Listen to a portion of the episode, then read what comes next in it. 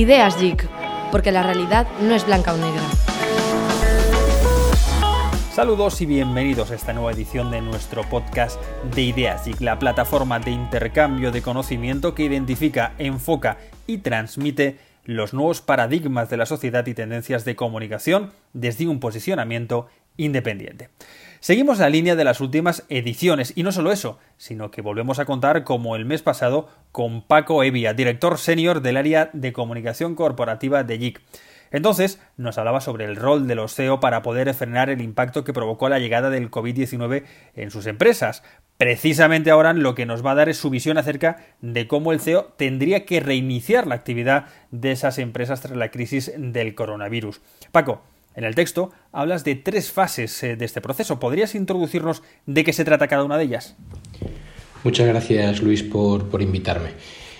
Nosotros venimos de, una etapa de crisis que ha tenido dos subetapas, el momento en el que arranca la crisis y hay que parar la actividad y toda la fase de latencia que hemos visto durante el confinamiento. Ahora lo que afrontamos es la recuperación y esa fase de recuperación a su vez va a tener tres eh, subfases. Una de vuelta a la actividad, que va a ser tan complicada como el frenazo, o sea, arrancar no es sencillo y el objetivo de esa fase va a ser intentar aplanar la curva del desgaste económico que estamos sufriendo. Luego va a haber una segunda fase que va a ser intentar recuperar lo antes posible el nivel de actividad previo a, la llegada del COVID-19 y ahí el ejercicio va a ser acelerar el crecimiento, acelerar todo lo posible eh, la recuperación para llegar cuanto antes. Y va a haber una tercera etapa ya pasada eh, la recuperación que va a ser la de cambio. O sea, esta crisis ha provocado eh, que se instalen en la economía y en la sociedad española una serie de cambios que hay que incorporar a la propuesta de valor y que hay que incorporar a la manera de operar que tiene la compañía.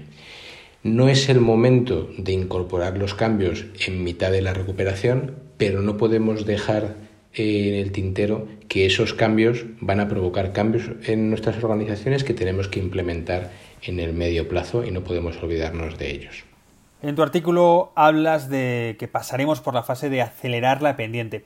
Ahí va a estar la clave en la capacidad de las organizaciones para adaptarse a las circunstancias en el entorno de los stakeholders.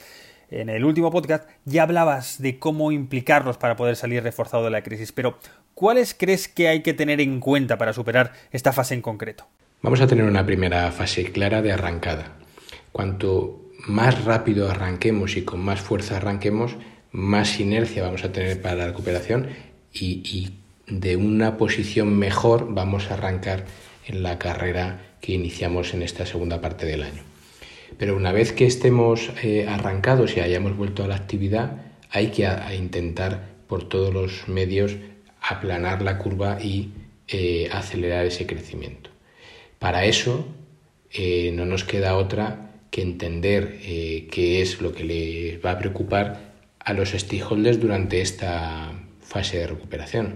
Nuestras compañías funcionan porque son capaces de interpretar y satisfacer las necesidades de los stakeholders. Y el primero y fundamental es el consumidor. Y en el consumidor se han producido cambios durante estas eh, semanas, meses de, de crisis del COVID que hay que tener en cuenta. Primero, hay una sensación de miedo, miedo sanitario, miedo económico, miedo social a todas las consecuencias de lo que estamos viviendo. Y eso hay que meterlo en la costelera el consumidor necesita sentirse entendido, sentirse acompañado, ser parte de una comunidad y que las compañías que les damos servicio somos sensibles a su nueva, a su nueva realidad. Por otra parte, se produce una reducción de rentas. El consumidor va a tener menos dinero en el bolsillo y va a tener eh, más necesidad de tomar decisiones eh, pensadas, y razonadas respecto a sus patrones de consumo. Y todo esto hay que meterlo en la costelera de nuestra oferta de valor. Pero lo mismo nos pasa con los empleados. Los empleados han pasado de tener motivaciones centradas según la pirámide de Maslow en, en, necesidades evolucionadas y hemos vuelto a las necesidades básicas. La gente necesita tener salud y seguridad. Y la pregunta ahora, el miedo que tiene el empleado es sobre el mantenimiento de su empleo y eso hay que eh, gestionarlo bien para generar un buen engagement con la plantilla que vayamos a poder emplear en nuestras organizaciones. Hay que dedicar mucho tiempo a explicar a la gente cómo vamos a proteger su salud y cómo vamos a proteger la seguridad de su empleo para que se vinculen con nuestro proyecto de relanzamiento. Y lo mismo nos va a pasar con los proveedores. Son nuestros auténticos compañeros en la creación de valor, los necesitamos, en nuestra cadena de valor nos necesitan y ese es el mensaje que hay que trasladar a toda la cadena de valor. Una cadena de valor es tan fuerte como el más débil de sus eslabones y hay que defenderlos a todos, porque si uno se rompe, la cadena se rompe eh, completa. Entonces hay que intentar integrar a los proveedores en nuestra vuelta a la actividad.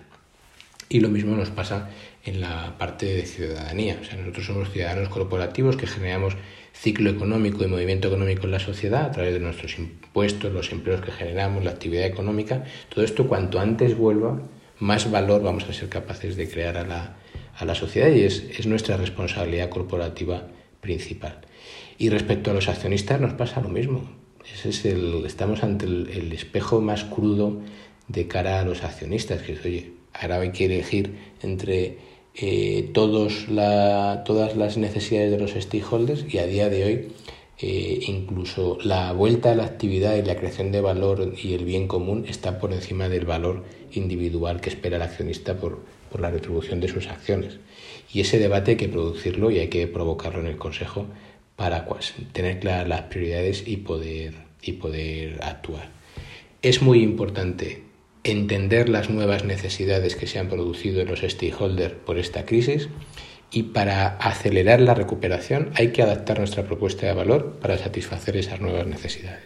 Y para terminar, Paco, hablas de gestionar el hoy para ganar el futuro. ¿Qué nos puedes contar sobre esto? Evidentemente es esencial. Necesitamos gestionar el hoy para ganar el futuro. Durante esta fase se han instalado megatendencias en la realidad que hay que tener en cuenta en nuestra propuesta de valor. Eh, en este entorno buca toda la preocupación sobre el impacto económico, financiero y, sociolaboral es importante. El miedo que hay en, los stakeholders va a influir eh, en la propuesta de valor, pero hay elementos muy importantes. La, vuelta al hiperlocalismo como propuesta de valor hay que tenerlo en cuenta.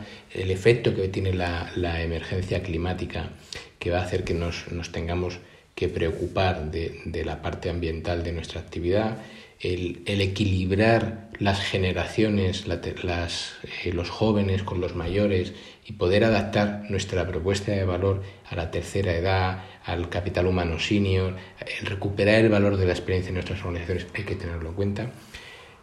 El coronavirus ha acelerado la, los cambios geopolíticos que ya teníamos encima de la mesa, la, preponderancia de China y su protagonismo se ha acelerado, eh, la recolocación de, procesos fabriles en, los eh, países de, origen va a ser muy importante y luego ha llegado una, una nueva realidad que es el, la gestión del decrecimiento positivo. O sea, vamos a tener nuevos patrones migratorios, vamos a tener irrupción de teletrabajo, vamos a, a cambiar los canales de comunicación y de comercialización de nuestros productos y de manera de relacionarse con los stakeholders y esto hay que tenerlo en cuenta. Por eso hay que hacerlo hoy, o sea, cuando pensemos la reflexión estratégica para los próximos años, en esa coctelera hay que meter los cambios que se han instalado durante la crisis del, del coronavirus hoy. Y la clave para hacerlo bien es la gestión eficiente del hoy y la gestión eficaz del cambio. Tenemos que ser muy buenos haciendo lo que hacemos en esta etapa, pero tenemos que en paralelo planificar cómo queremos que nuestras organizaciones sean en el futuro y provocar una buena gestión del cambio. Que dure poco, que sea intensa y que logre el cambio real. Ese es el rol del CEO en el, en el futuro de la recuperación. Tenemos que gestionar hoy muy bien para poder ganar el futuro, provocando los cambios necesarios que necesitemos para ser una organización esencial para nuestros stakeholders en el año 21. Muchas gracias Paco por dibujarnos esta reflexión sobre cómo los CEO tienen que reiniciar su actividad y revisar su propuesta de valor después de toda esta primera etapa del COVID-19. Y a vosotros, a los que nos escucháis, no dudéis en darle al like en nuestro canal de iBox y dejarnos vuestros comentarios. Os esperamos en el próximo episodio. Saludos y como siempre, nos escuchamos.